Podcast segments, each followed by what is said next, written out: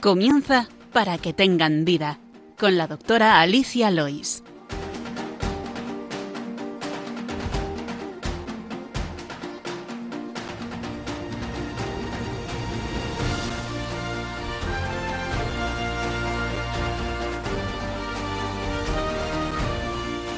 Muy buenos días, queridos oyentes de Radio María. Feliz Pascua de Resurrección. Bienvenidos al programa Para que tengan vida. Hoy estoy acompañada en este lunes de Pascua por la doctora Leila Hernández nuevamente. Buenos días, Leila. Muy buenos días y feliz Pascua. Cristo ha resucitado, verdaderamente ha resucitado. Eh, ante todo, vamos a resumir eh, antes de empezar el programa de hoy. En la primera parte del programa escucharemos una entrevista que hicimos a José Rodelgo Bueno, enfermo de cáncer renal, un ejemplo más de cómo la fe nos ayuda en los momentos de enfermedad y como Dios nos sostiene siempre, en compañía también de Puri Vicente, nuestra matrona y amiga que tanto nos ayuda en nuestro programa. Después, en la sección El problema médico de hoy, hablaremos del síndrome de piernas inquietas, a petición de un oyente que hace tiempo nos escribió por este tema y que por fin hoy tratamos.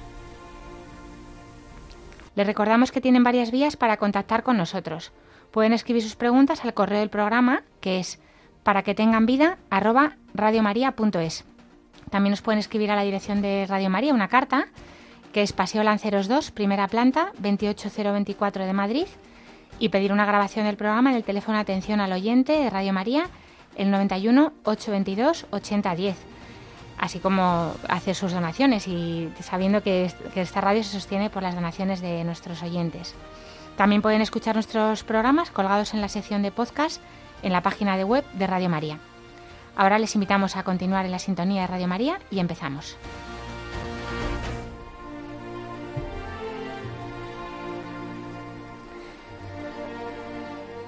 Pues eh, vamos a empezar, como decía, con una entrevista que hicimos hace unos días a, un amigo nuestro y amigo, José Rodelgo Bueno, Pepe, eh, aunque es un programa este de medicina, pero sabemos que no solo se aprende de los médicos, sobre todo se aprende de los enfermos.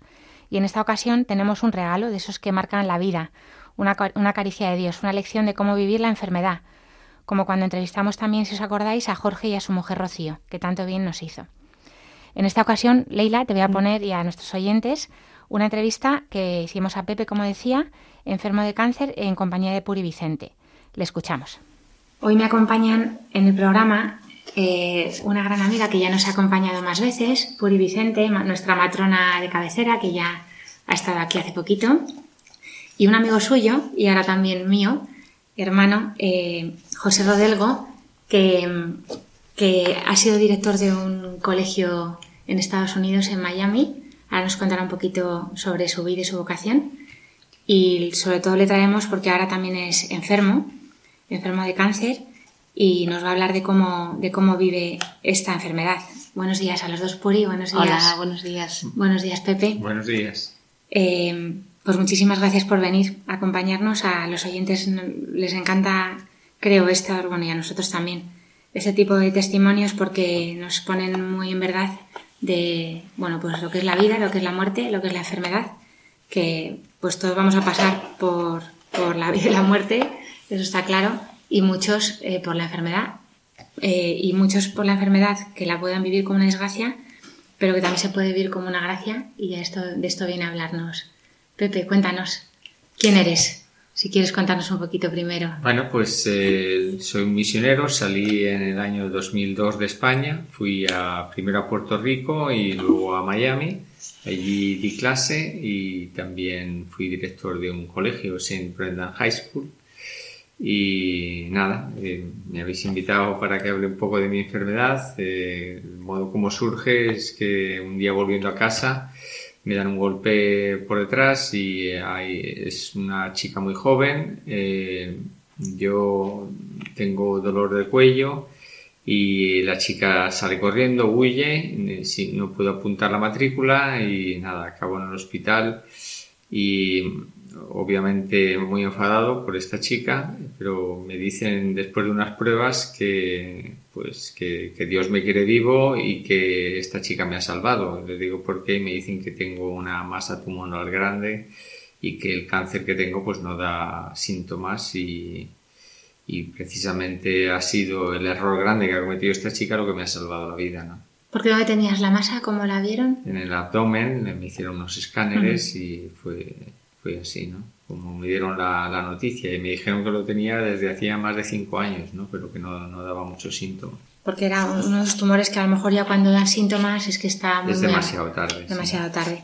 ¿Estás en tratamiento, entiendo? Sí. ¿Y tú cómo le llamas a este, a este compañero? Le llamo hermano cáncer porque eh, desde el primer momento pues yo me he dado cuenta que ha sido una vocación dentro de la vocación, ha sido una llamada a, a vivir la enfermedad y, a testimoniar eh, la enfermedad, eh, un modo distinto de vivirla a, a todo el mundo, ¿no? Las circunstancias, decía mi fundador Luigi Giussani, no son un factor secundario, sino esencial de nuestra vocación y está precisamente a través del cáncer, eh, aunque tengas dolores y muchos inconvenientes, sin embargo, pues me está haciendo mejor persona, ¿no? Eh, me hace un ser nuevo más auténtico. Lo mismo que San Ignacio de Loyola experimentó una conversión a través de la enfermedad, pues igual me ha pasado a mí a través de la enfermedad, efectivamente, con esas heridas de guerra, que durante su recuperación pues experimentó su conversión. Pero bueno, tú ya estabas convertido, ¿no? Lo que pasa es que te dedicabas mucho a, a muchas cosas a un ritmo frenético, ¿no? Sí, sí, sí. La vida de director pues es una vida preciosa, pero es una vida pues eh, bastante ocupada. Yo trabajaba 12 horas eh, todos los días, incluidos sábados y domingos y, y nada. Y esto pues fue pasar de un eh, de un cero, de, de un 100 kilómetros por hora a, un, a, de repente pues estar tumbado en la cama con dolores y tal. Hombre, él ya, puedo añadir que él ya llevaba una vida frenética antes de ser director del, del, de, este, de este colegio. Yo le conozco a Pepe desde que tenía, pues no sé, 18 años o 19 o 20, no, no recuerdo muy bien, pero y, es un hombre como con personalidad profundamente inquieta, eh, además muy ante la realidad siempre lo que le propone la realidad eh, se lanza. ¿no? Él, él, era militar, él luego cambió, se hizo pues, ser profesor misionero, profesor. Mmm, o sea, es una vida muy, muy intensa. Si hablamos de, una vida profundamente intensa, esta es la de Pepe Rodelgo. Entonces, el cáncer te hizo venirte a España, de tus compañeros, tus hermanos de comunidad, de Comunión y Liberación, que es donde decías que estaba, que fundador Luigi Giussani, te invitaron a, a no vivir solo esto, ¿no? ¿Cómo fue esa invitación? Claro, pues me decían yo me quería quedar allí y si me tenía que morir, pues, me, pues ese era el, lo que me iba a suceder. Sin embargo, ellos insistieron en, en volver para, para ayudarme y para que me curase aquí en Madrid. Y entonces, pues, además del tratamiento, pues la compañía es fundamental, ¿no? Es esta compañía de casa que es la fuente de ese modo distinto de vivir la enfermedad, ¿no?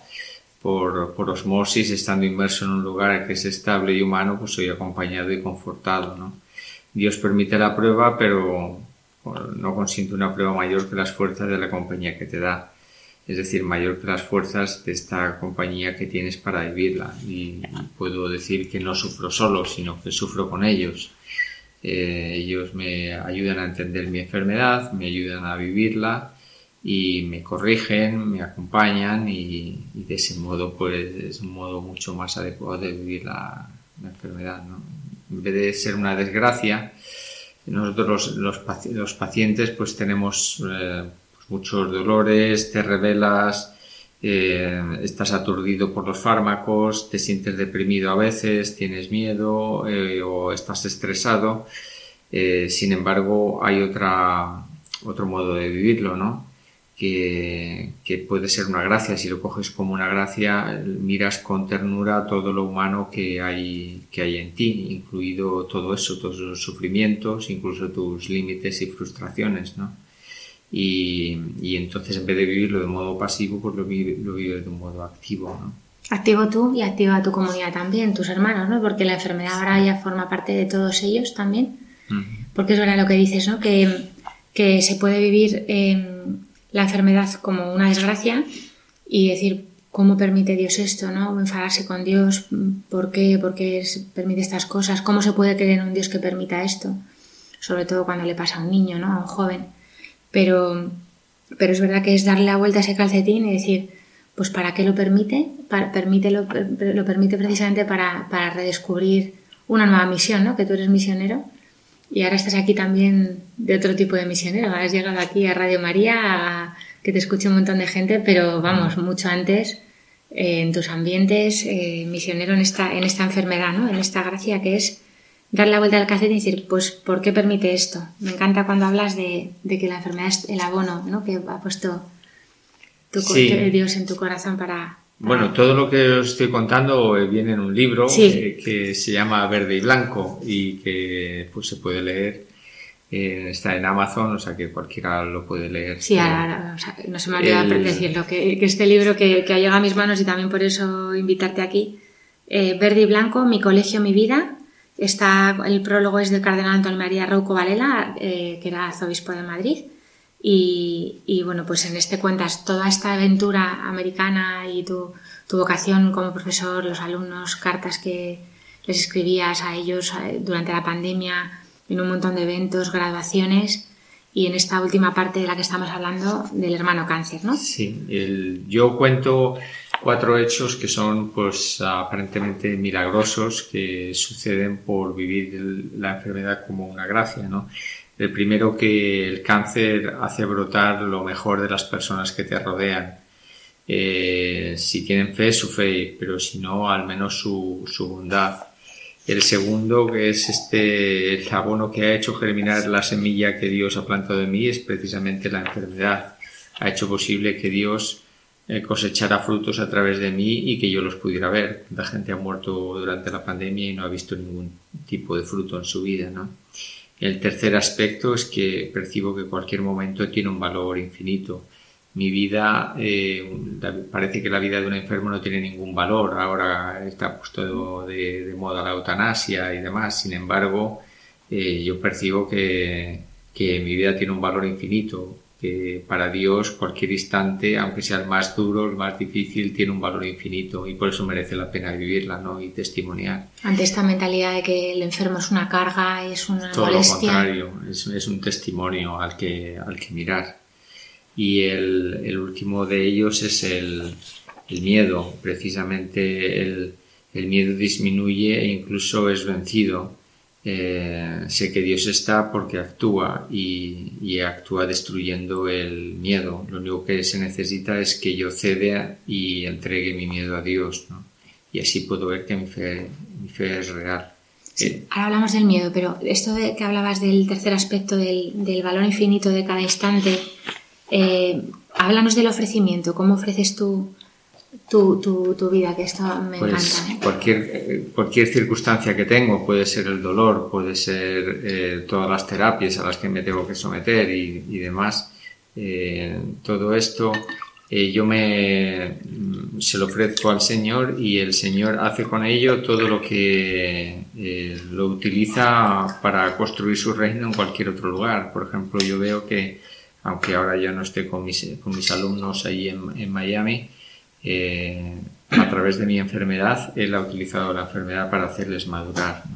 ¿Cómo te comunicas con ellos? ¿Qué, noticias tienes bueno, pues de ellos? Me, eh, me, sorprendió que a las dos semanas de estar aquí me mandaron una caja enorme con al menos 600 cartas, ¿no? Y cuando uno ve que un adolescente escribe una carta a un, a un hombre enfermo, le escribe lo mejor que tiene dentro. Entonces es como, me las escriben a mí, pero en realidad es como si las escribieran a Dios. Eh, sobre el miedo, ¿cómo, ¿cómo, vives tú con otros enfermos que te acompañan en la quimio, en la, inmunoterapia, lo que te están haciendo esta, pues esta experiencia? El miedo es, eh, es, algo normal y que lo tienen todos, no solo los, los, enfermos, sino también los familiares. Los enfermos de cáncer cada tres eh, meses nos hacen unos escáneres y entonces pues tienes miedo de que la enfermedad progrese, te lo dice el oncólogo, ¿no? En la visita. Sin embargo, precisamente por mi fe yo puedo ir allí y sin miedo, porque él, él, está ahí presente y yo se lo doy ese miedo y él lo utiliza como hablábamos ahora mismo, como el ofrecimiento, ¿no? Y es un modo de dar la vida que es precioso. Y otros lo ven y, se eh, contagia, ¿no? y, tienen menos miedo porque te ven a ti con esperanza. Da igual, en realidad, pero si nos puedes decir cuál es tu, cuál es tu cáncer, de qué es.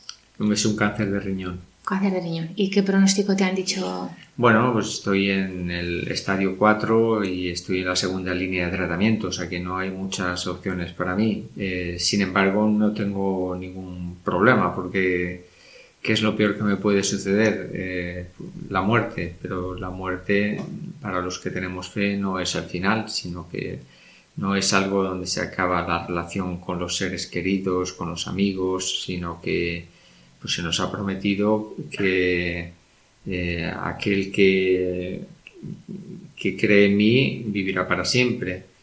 Y por lo tanto la relación se transforma pero no se termina.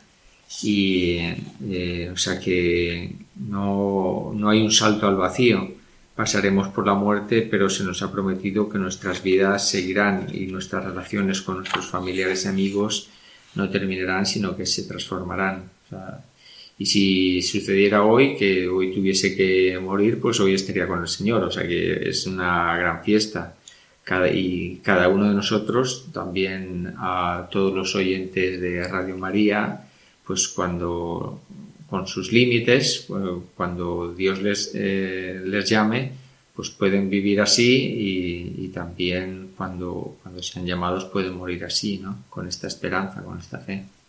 Es verdad que todos vamos a morir y posiblemente muchos muramos incluso, bueno, no se sabe, hoy mismo podría ser.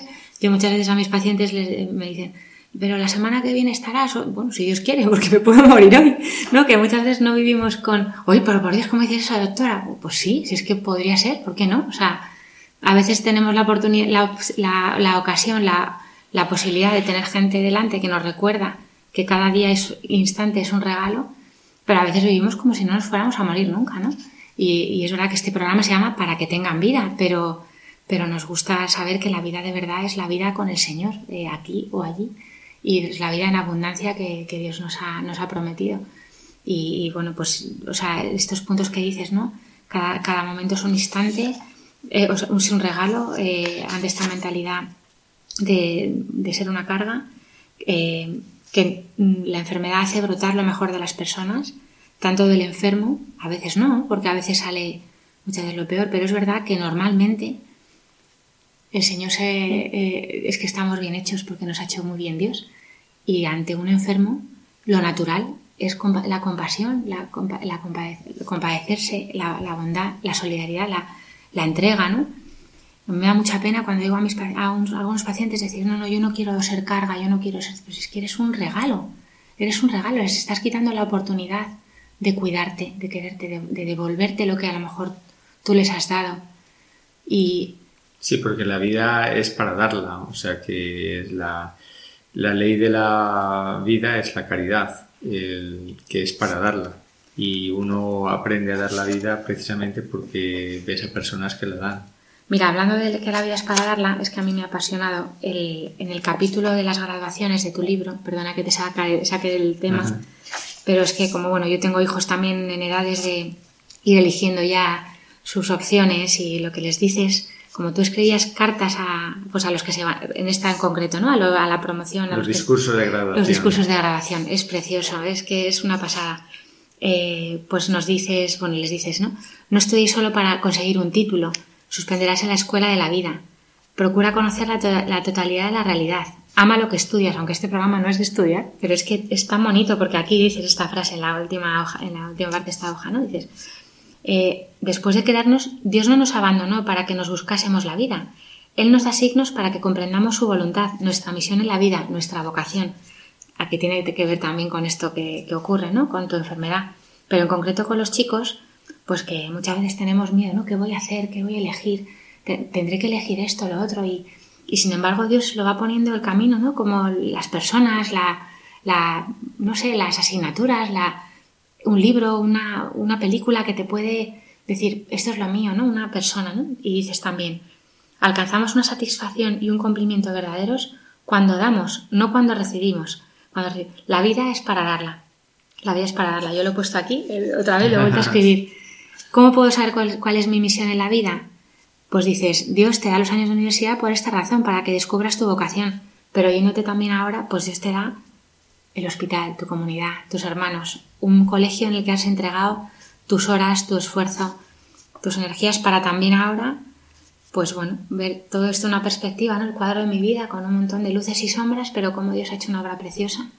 Y la verdad es que es un, es un regalo inmenso. No sé si quieres también contarnos algo alguna experiencia de, de, este, de este tiempo en el colegio, lo que les decías, no bueno, sé. en el colegio lo más bonito es precisamente eso que estabas eh, resaltando, que los chicos están en el, en el instituto o está, están en la ESO, en el bachillerato, los años de universidad precisamente para descubrir qué van a hacer los siguientes 50 años de su vida, donde tendrán que trabajar, donde tendrán que, tendrán que formar una familia, de cómo van a educar a sus hijos. Entonces el diálogo con el Señor es muy importante, el hacerse esta pregunta, ¿qué quieres de mí? ¿Cómo me ves? ¿Cómo quieres utilizar mis manos? ¿Cómo, cómo, ¿Por dónde me quieres llevar? ¿no? Entonces eh, ahí es donde ellos... Eh, a través del Señor descubren sus talentos, descubren la, las cosas que les gustan, en que pueden ser útiles a la sociedad y, y pueden dar la vida, ¿no? Eh, al mismo tiempo las circunstancias que tienen, de un modo u otro, eh, las circunstancias van a ser el modo como ellos van a, a realizar su, van a llevar adelante su carrera profesional y al mismo tiempo van a encontrar su vocación. O sea, es verdad que muchas veces eh, parece que es, a ver, ¿en qué carrera se va a ganar más dinero? ¿En qué carrera voy a tener más éxito? ¿No? Este, el poder y uh -huh. con el mínimo esfuerzo encima, si es posible. Claro, pero si, si te quedas la vida para ti, la pierdes. Sin embargo, la contradicción, si das tu vida generosamente, la encuentras y todo el mundo quiere ser amigo tuyo y tendrás una carrera académica profesional muy, eh, muy fecunda, ¿no? Y una vida también muy fecunda, con una, una, familia y unos amigos que te acompañarán toda tu vida, ¿no? Aprovechando que estáis aquí también, os quería preguntar, Puri, eh, sale en el libro. Eh, hay una carta que escribió, que escribió durante la pandemia, porque Puri fue voluntaria en el hospital del IFEMA en Madrid, en ese hospital de pandemias en el que ibais pues, con los equipos de protección yo no llegué a tiempo porque me puse mala enseguida, pero, pero bueno, el, lo cuentas precisamente porque le hablas a tus alumnos de ella. Eh, vamos, como cualquier persona, ¿no? un ejemplo más de tanta gente que, que se entregó, ¿no? Y también cómo, cómo vivieron los chicos o cómo viste tú como director de un colegio, ¿no? Porque, claro, desde casa nosotros confinados lo podemos vivir en esta historia, pero los directores, profesores de colegios, aunque sale un poco de, del tema del cáncer, pero también es muy bonito y muy interesante cómo vivisteis eh, desde el colegio la, la, pandemia vosotros. Pues fue una sorpresa auténtica, no teníamos ni idea de lo que era. En Miami pues eh, lo vimos como una cosa que empezaba en China y que se propagaba rapidísimamente por Europa. Pensábamos que no tenía nada que ver con nosotros, pero en marzo tuvimos que cerrar el colegio y aquello era muy duro, el ver el, que te, todo el colegio, un colegio entero en mitad del año académico estaba vacío, los campos de deporte vacíos, las clases vacías, era, era tremendo. Y luego los chicos en la edad más importante de la vida estaban confinados en sus casas. La adolescencia es para estar con los amigos, es para estudiar con los amigos, es para disfrutar de la vida y sin embargo estuvieron recluidos. Fue algo muy duro para ellos y para todos los profesores el, el, el verlo, ¿no? No pudieron algunos celebrar su graduación, ¿no? Que fue claro. también muy duro para esto. Es un colegio que tiene cuántos alumnos, Pepe? 1200. Sí. 1200 alumnos solo. De 14 a 18 años. De 14 es una high school. Sí. Uh -huh. Puri, cuéntanos bueno, yo, un poquito. Yo nada, me, me, yo es que prefiero escuchar a Pepe, no hablar yo, pero bueno, yo solamente es decir que hay una cosa importante de lo que él dice y mirando su vida, que eh, lo de que cada circunstancia es una ocasión, es bonito vivirlo así, porque lo que se te pone delante puede ser algo eh, realmente para tu crecimiento, puede ser algo que te eche para atrás, depende cómo lo mires. Y lo que es muy importante es que si yo, por ejemplo, cuando llegó la pandemia me lancé, dije, yo puedo hacer algo, pues lo hago, no, no, no, ni siquiera me pensé en las consecuencias que eso podía tener y eso me, me dio posibilidad de ver cosas preciosas, porque allí en IFEMA se veía la, generosidad de tanta gente. En un momento, en, en 15 días se organizó un hospital maravilloso, donde se olvidaron diferencias, donde cada uno ponía lo mejor Y eso nace de no mirar a veces, porque a veces nos vamos mucho ante la realidad con una medida de que me encontraría aquí como cuidándonos la vida para nosotros. Y cuando no mires, no miras y te lanzas como diciendo, aquí alguien me está llamando algo, alguien con mayúscula, eh, pues se te da cien veces más. Y la vida de Pepe ha sido eso, porque si el libro merece la pena leerlo porque se ve todo su recorrido. Y ya digo, cómo se a tope como militar, llegó a ser comandante, a tope como profesor, llegó a ser director del, del colegio, a tope en las relaciones, ahora en la enfermedad, sin perderse nada. Es como vivir intensamente lo real, que es para eso estamos llamados, no para quedarnos a medias en las cosas por miedos, por, por, por qué me puede pasar, ¿no? Merece la pena arriesgar y merece la pena vivir todo como dado por alguien que nos quiere. También lo que aparentemente parece un horror. Se nos da para nuestro crecimiento, para, para nuestra madurez y, y para que demos nosotros, porque nuestro corazón y nuestra vida está pensada para darla. Esto es algo que nunca se nos puede olvidar. Como el grano de trigo, que lo que dice el Evangelio, que si no cae en tierra y muere no da fruto, pues una persona humana es lo mismo. Sí. Decías tú en esa carta que solo secundaste un gran deseo de ayudar en algo tan desbordante. Em, es, un, es un pabellón impactante el pabellón en el que trabajo. Un espacio grandísimo se han colocado unas 200 camas. Se asemeja a un mar de camastros que parecen barcas salvando a pacientes intentando que no naufraguen. Y entonces decía Pepe a sus alumnos, os hago una pregunta, ¿en vuestra vida os vais a ofrecer como voluntarios para salvar vidas o seréis tan egoístas que os salvaréis a vosotros mismos? ¿No? Eh, ponías como ejemplo a sus padres, ¿no? Que, tenían que ayudar a sus familias, que ahora era el momento de, pues, estar en familia, de visitar a los que estaban solos, ¿no? de ayudarles. Y luego Puri, era muy bonito, ¿no? Como hablabas de que solamente se veían los ojos, ¿no? Con esos trajes de protección. Y como a través de los ojos te tenías que comunicar, que a veces es tan poco, pero tanto, ¿no? Como no podías, no te veía ni la sonrisa por esas mascarillas y, y todo eso, pero como ahí también, pues tú veías el abrazo de Dios y, yo de la mirada tendría que decir una cosa bonita y es que a veces nos quedamos en la apariencia, pues guapo, feo, sin tal, pero cuando solo ves los ojos es más, es más sencillo entrar en la profundidad de la persona. Y es muy importante que miremos a las personas no por lo que aparecen. Y ahí nos veíamos todos como personas.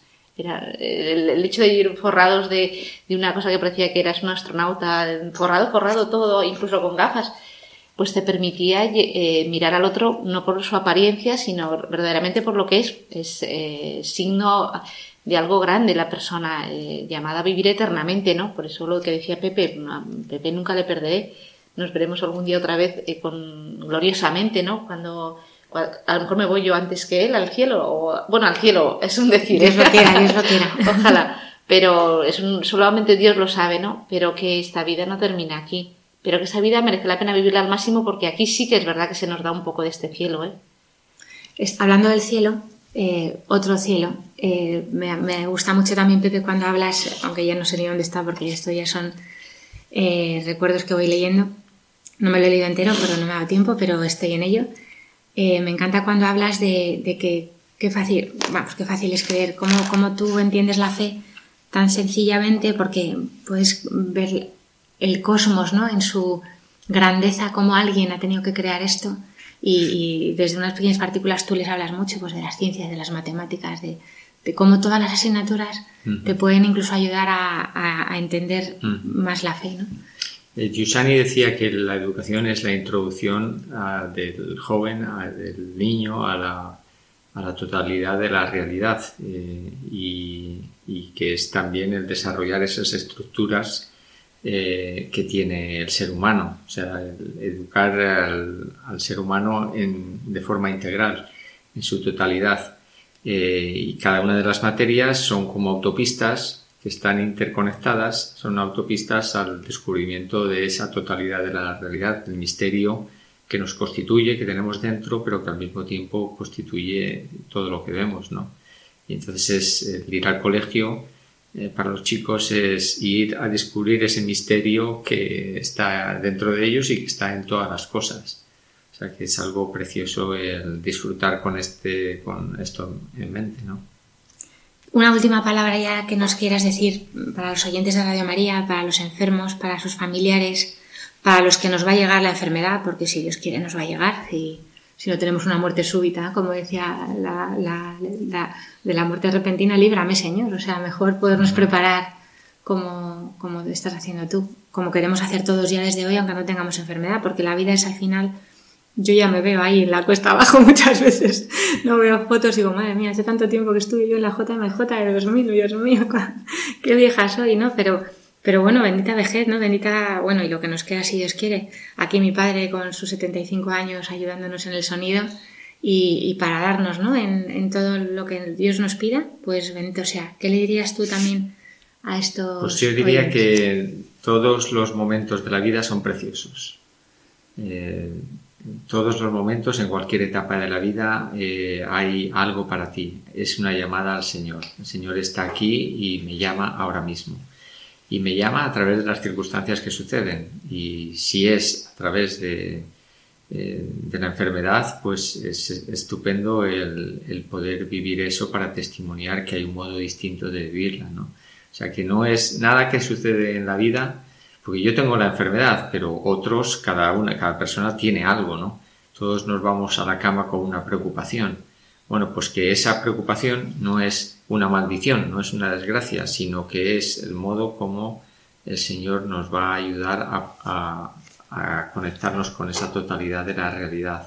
O sea que es una gracia el poder seguirla y, nos va a hacer mejores seres humanos. En la lectura del, pasado 21 de marzo del paralítico, que por cierto fue el día del síndrome de Down, ahora que lo veo, eh, cura al paralítico, ¿no? Y, luego le dice a Jesús, eh, mire, mira, has quedado sano, no peques más, no sea que te ocurra algo peor. Y pensaba, ¿no? Algo peor que estar paralítico veintitantos años. Eh, pues sí, algo peor es estar en pecado, ¿no? Vivir alejado de Dios. El no estar con el Señor. El no estar con el Señor, no, estar en desgracia, ¿no? No estar en gracia, no estar con Él, no estar en su compañía.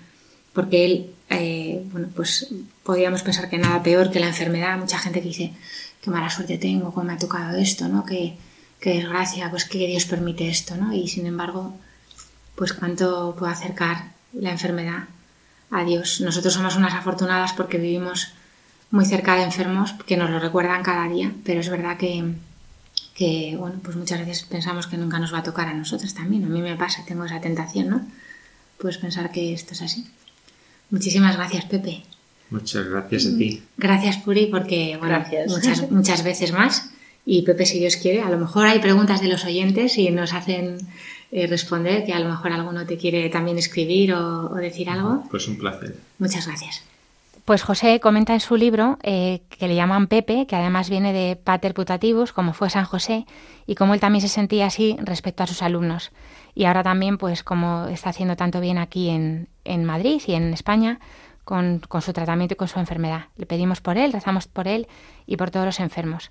Y si te parece, Leila, antes de pasar al problema médico de hoy, vamos a escuchar una canción muy pascual, interpretada por Atenas y Siervas, para celebrar esta fiesta de la vida que nos acaba de mostrar Pepe también con la suya. Hoy es el día.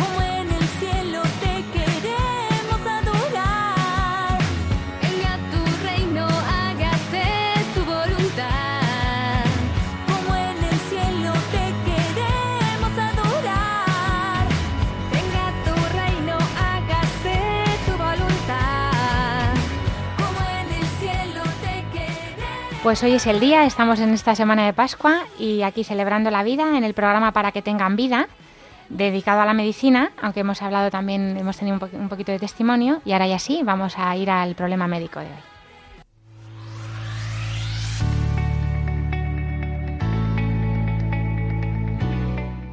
El problema médico de hoy.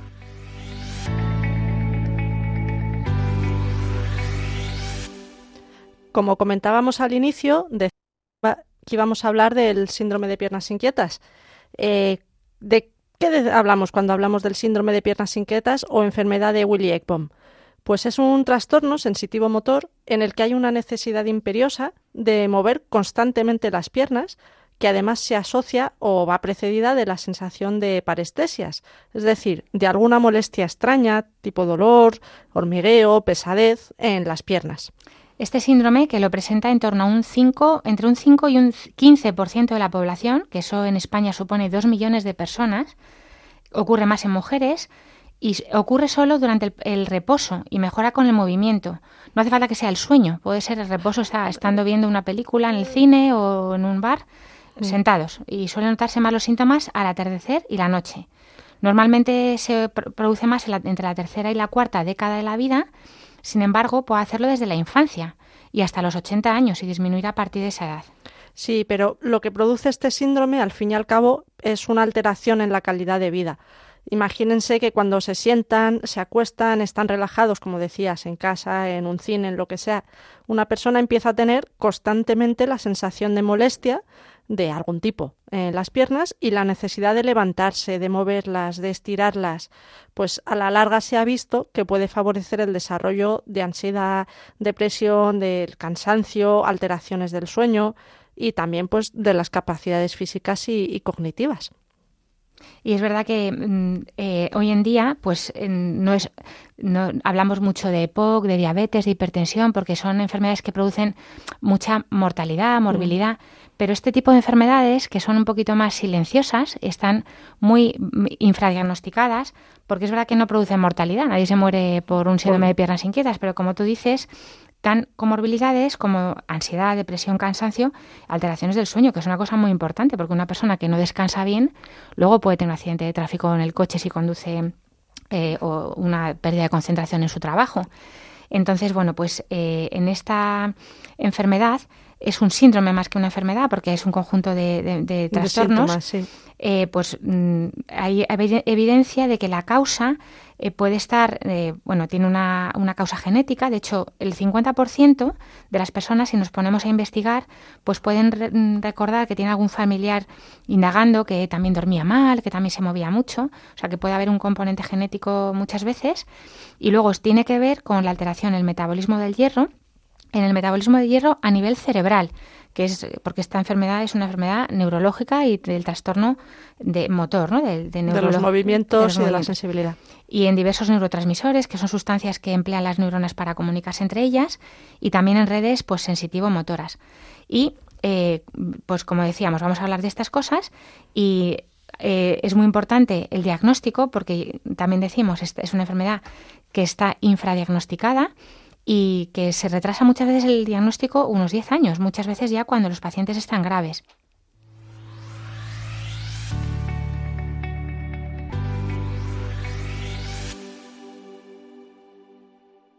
El diagnóstico es clínico principalmente y se fundamenta en, en, la presencia de varios criterios.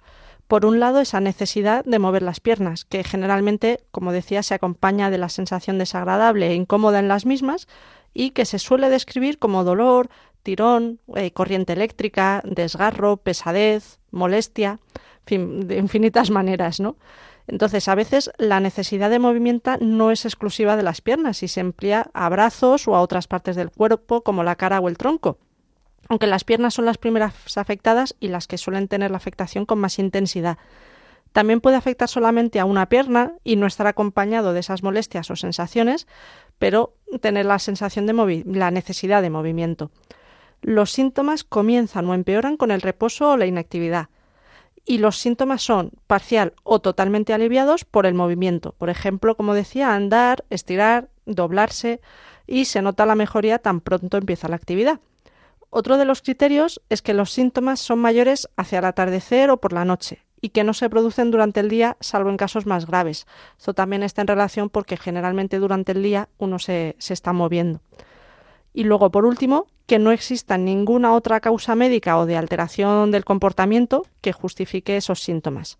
Entonces, cuando se realiza el diagnóstico, además es importante conocer el patrón de inicio de los síntomas, cómo comienzan en relación con la actividad o la inactividad del paciente, eh, porque a medida que progresa la enfermedad y en los casos más graves, el comienzo se da de forma más temprana y, lógicamente, con más intensidad.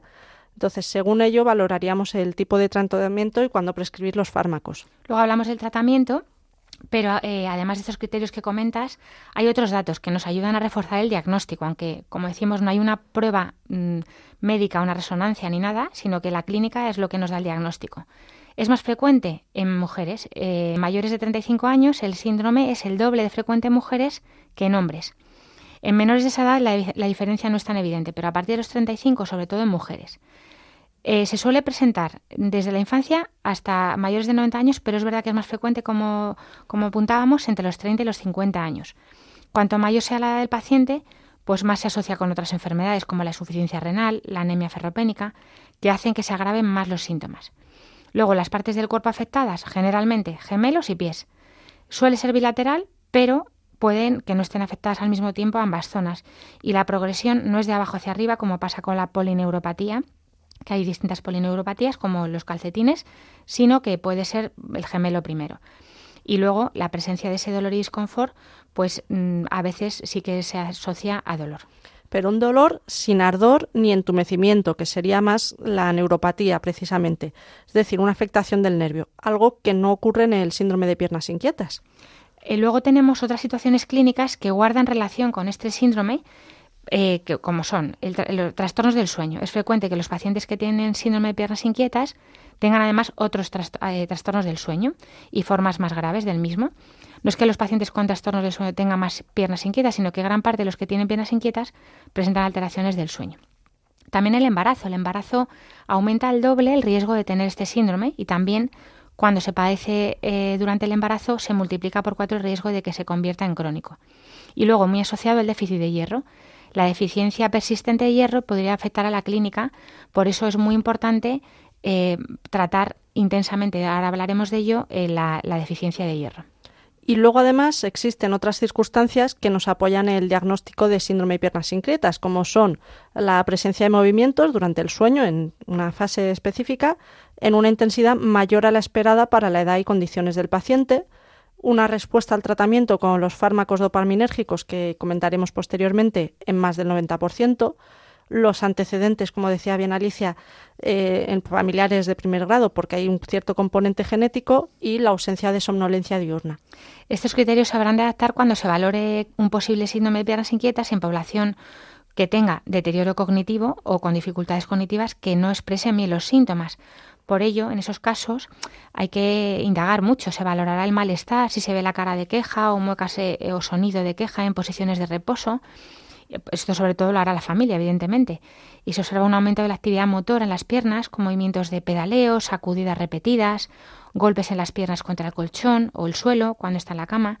O sea, esto la familia atenta. Si tiene un paciente con deterioro cognitivo, en el que ven que durante estos periodos de reposo, no de sueño solo, sino de reposo, este paciente hace este tipo de muecas o movimientos, eh, pues hay que valorar que a lo mejor tiene un síndrome de piernas inquietas, pero no nos lo puede contar. Y luego, por otro lado, existen cuestionarios específicos que sirven para evaluar esa afectación de la calidad de vida en los pacientes con este síndrome. Aunque el diagnóstico es clínico, pues como hemos dicho, por todos esos criterios se ha de solicitar la ferritina sérica, un análisis de sangre, y otras pruebas complementarias para descartar otras posibles causas, pues tanto médicas como psicológicas. Eh, sobre estos cuestionarios específicos que comentas, me estaba acordando que la Asociación Española de Síndrome de Piernas Inquietas, la ESPI, eh, Asociación Española de Síndrome de Piernas Inquietas, que los pacientes pueden buscar en Internet, en la página web, Ahí, además de que hay vídeos con pacientes explicando los síntomas que tienen, que le puede dar una pista a nuestros oyentes si lo tienen ellos también, hay cuestionarios y, pueden decirle a su médico, mm, yo creo que tengo, que puedo tener este síndrome, porque esto que cuenta estos pacientes lo tengo yo también. Ahí por, además tienen un montón de, de información más, tienen vídeos y tienen muchísima información. Y bueno, como decíamos, en otras, eh, como en otras ocasiones, pues antes de hacer el diagnóstico hay que descartar otras posibles enfermedades, hacer un diagnóstico diferencial, es decir, valorar otras posibles patologías con síntomas similares e ir descartándolas porque no cumplan estos criterios mencionados. Sí, por ejemplo, la radiculopatía lumbosacra o las neuropatías periféricas. Tan frecuentes. Que en ellas se afecta un nervio y produce el dolor y las parestesias, pero el mover las piernas no mejora los síntomas. De hecho, se suele buscar una posición en la que no duela, en la que el paciente no se suele mover. Cuando encuentra esa postura, eh, se queda ahí para evitar esos dolores. Además, es verdad que es poco frecuente por la noche y, y no responde a ese tratamiento con la dopamina. Otra patología frecuente, los calambres, en los que se tiene una contractura, un dolor intenso en la musculatura normalmente del gemelo o un dedo que se queda agarrotado, no, no, induce, no induce tampoco a mover las piernas. Y luego parestesias en miembros inferiores relacionadas, por ejemplo, con haber tenido una postura mucho rato, eh, que mejora cuando se cambia la posición, no con un movimiento específico.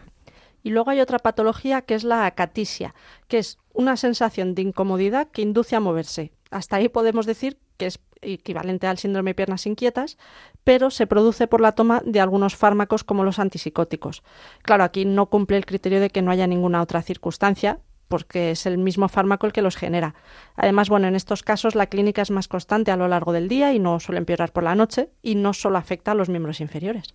También puede producir síntomas similares, pues ansiedad, artritis, traumatismos en miembros inferiores, la insuficiencia venosa, o sea, acumulo de, sangre en las piernas por las, por las venas insuficientes y edemas en las piernas. Pero en todos estos casos ocurre lo mismo, hay otra causa médica que genera los síntomas. Entonces, es muy importante la historia clínica por supuesto, la exploración. Y luego, por último, hay movimientos durante el sueño REM, durante una fase del sueño, que son movimientos rítmicos con extensión o flexión del pie, del tobillo y ocasionalmente también de la rodilla y de la cadera, pero se producen durante el sueño de forma agrupada, en forma periódica. Entonces, en estos casos, el diagnóstico habría que ir a una unidad del sueño para realizar pruebas más específicas. o al neurólogo si no se puede ir a una vez. Y otras causas menos frecuentes, pues la mielopatía o miopatía es la claudicación vascular o neurógena, pero los síntomas no empeoran por la noche.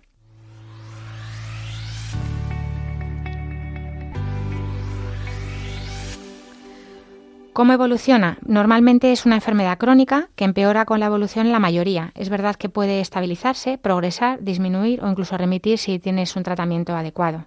De hecho, bueno, según el curso, según la evolución de la enfermedad, vamos a distinguir el crónico persistente o el intermitente. Pero si te parece, vamos a hablar del tratamiento y... El tratamiento, sobre todo, eh, si quieres, cuéntanos un poquito el no farmacológico primero. Pues el no farmacológico, que se puede asociar a los medicamentos, eh, se suele dar en casos leves o en mujeres embarazadas para evitar justamente tomar ciertos fármacos. Existe alguna evidencia de la eficacia de la compresión neumática, que se suele hacer mediante la venda de compresión o medias de compresión, y también hay estudios a favor de una espectroscopia de luz infrarroja o la estimulación magnética. Pero bueno, no hay datos mm, a favor, por ejemplo, de modificar los estilos de vida de la dieta, en cambio, sí del ejercicio, que sí que mejora en cierto sentido el, la movilidad de las piernas y los síntomas. Y sobre todo, es verdad que hay, hay algunos neurólogos que hablan del café, que puede empeorar, mm, mm. puede empeorar el sueño, aunque es verdad que no hay estudios que lo, lo ratifiquen claramente, eliminar el café, el, sí los pacientes se notarán que a lo mejor con frío, con frío, con baños fríos, con masaje Con masaje puede ayudar también, es cierto, y sobre todo es eso, el ejercicio y hombre, aunque no haya estudios que digan que el alcohol sea malo para el síndrome de piernas inquietas, sabemos que es malo para otras para otras cosas. Y luego muy importante el cuidado del sueño, o sea, que descanse las horas que tienen que descansar. Y luego están los medicamentos. Tampoco vamos a ser muy técnicos en esto porque no vamos a a agobiar a los pacientes, pero mm, es verdad que tenemos dos claves, ¿no? Los, los fármacos específicos para este, para los síntomas y luego suplementar el hierro que a corto plazo el suplemento de hierro mejora la sintomatología, sobre todo en pacientes con ferritina baja.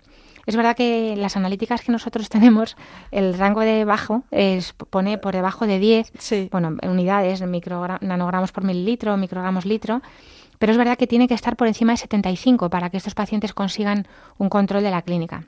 Entonces a veces hay que poner tratamiento intravenoso. Sí, es verdad que normalmente se suele dar el hierro oral, pero cuando con ello no se consigue subir bien los, los los niveles, los o, niveles. o no se tolera el hierro oral, pues habrá, que poner el tratamiento intravenoso, que eso ya lo haría el neurólogo. Y luego están los antagonistas, los agonistas dopaminérgicos, que si os acordáis, cuando hablamos del Parkinson, también hablamos de estos, de estos fármacos. Dos, dos opciones. Los, la levodopa, que no se usan, la verdad, en, en piernas inquietas, porque además puede, puede dar síntomas de empeoramiento porque no es que a estos pacientes les falte la dopa como les pasaba a los, a los enfermos de Parkinson, sino que está mal utilizada por este problema del hierro. El hierro a nivel cerebral ayuda a la dopa a que se utilice bien. ¿Qué pasa? Que como tienen falta de hierro y otros trastornos pues ya genéticos y otras eh, alteraciones que en otros neurotransmisores que no vienen ahora al caso, esa, esa dopa que si el paciente tiene no se utiliza bien, con lo cual eh, el hierro ayuda a la dopa a utilizarse. ¿Qué se utiliza más? Los agonistas dopaminérgicos no ergóticos, como el pramipexol, el ropirinol, la rotegotina, que están en parches, que se usa mucho, y que, eh, bueno, pues va muchísimo mejor, la verdad que con estos fármacos se suelen controlar. Además suelen tener un menor efecto secundario que es el de la augmentation, que para que comprendan, augmentation es aumentación. Aumentación en inglés, en eh, este eh, que hacemos nosotras, pero se dice así. Entonces es una complicación que puede ocurrir con alguno de los fármacos que consiste en un empeoramiento abrupto de los síntomas con aumento de la frecuencia, la duración, la intensidad y se mejora cuando se abandona o se disminuye la dosis de, estos fármacos. Sí, o sea, este, este, fenómeno es que de repente los pacientes empiezan a tener más síntomas, más, más em, sensación de querer moverse, eh, incluso medicados. Ellos piensan que están poco medicados y, se, y suben su medicación o, o se la sube el médico, mm, que lo hacemos mal. Entonces, empeora los síntomas, normalmente con fármacos de vida media más larga. De hecho, ellos suelen notar que con fármacos de vida media corta, los, que no son retar mm. eh, mejoran los síntomas. Pero bueno, esto es verdad que es un tema muy largo y hoy no nos da mucho tiempo. También se utilizan otros fármacos. Eh, seguro que algunos pacientes nuestros tienen pregabalina, gabapentina, que son eh, ligados a, canales de calcio alfa 2, que, que van muy bien también incluso fármacos parecidos a la morfina, a los opioides y benzodiazepinas, que son los que utilizamos en los insomnios, pues bueno, se pueden combinar fármacos, hay que ver qué, fármacos tiene ese paciente, si tiene alguna alteración concomitante, algunos fármacos antidepresivos pueden empeorar estos síntomas y, hay que valorar todo, toda la historia del paciente. Luego, además de la augmentation, hay otras posibles complicaciones que pueden ocurrir durante el tratamiento farmacológico, como es la pérdida de la eficacia, que se causa por tolerancia a los fármacos, o la exacerbación de fin de dosis. Al igual que en el Parkinson, por las características de estos fármacos, pues la dopamina puede hacer un aumento de los síntomas cuando disminuye la concentración en la sangre.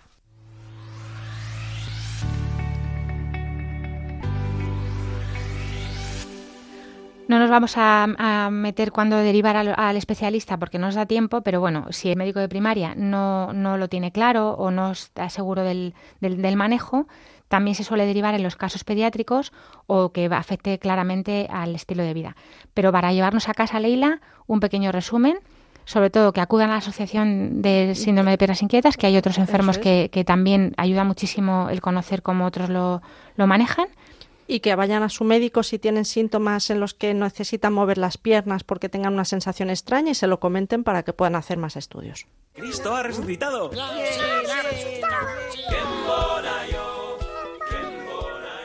Con esta canción tan pascual ya nos despedimos aquí en el programa para que tengan vida, recordándoles que nos pueden escribir al correo del programa para que tengan vida arroba radiomaria.es eh, y también pues ver los, los, audios en el podcast de la página web de Radio María. También pueden pedir el programa al teléfono de atención al oyente al 91 822 8010. Y gracias Leila por habernos acompañado. Hoy nos vamos con esta, con esta alegría pascual. No, no tenemos oración, pero le damos muchas gracias a Dios por la vida de Pepe, por, por, por la vida de Puri también y por habernos acompañado hoy de nuevo. Muchas gracias también al equipo técnico del otro lado, a Pepe García y, a José Luis Lois. Y, gracias a nuestros oyentes, por supuesto. Nos volvemos a encontrar, si Dios quiere, dentro de dos semanas. Ahora les invitamos a continuar en la sintonía de Radio María. Feliz Pascua de Resurrección. Que Dios les bendiga.